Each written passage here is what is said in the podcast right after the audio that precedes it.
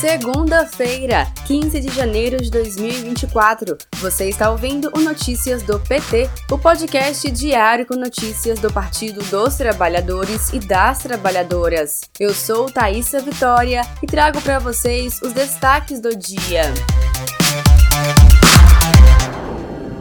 O presidente Lula acompanhou neste domingo, 14 de janeiro, a situação dos temporais e alagamentos no Rio de Janeiro e Baixada Fluminense, além de outras regiões do sudeste do Brasil.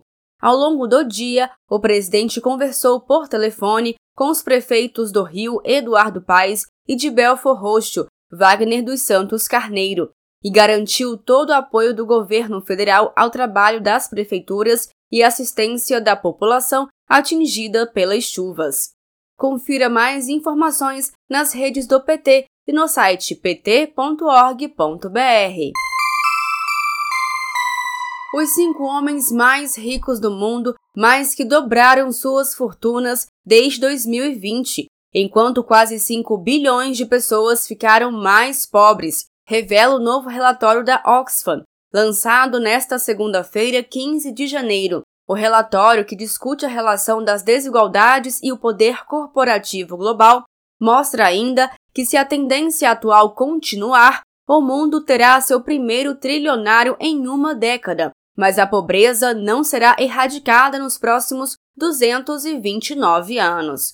Em um ano de governo do presidente Lula, ações são realizadas para colocar o pobre no orçamento e o rico no imposto de renda, como formas de reverter as desigualdades sociais e dar dignidade para as famílias brasileiras. Uma das iniciativas é a reforma tributária, legislação moderna que cobra imposto dos super ricos.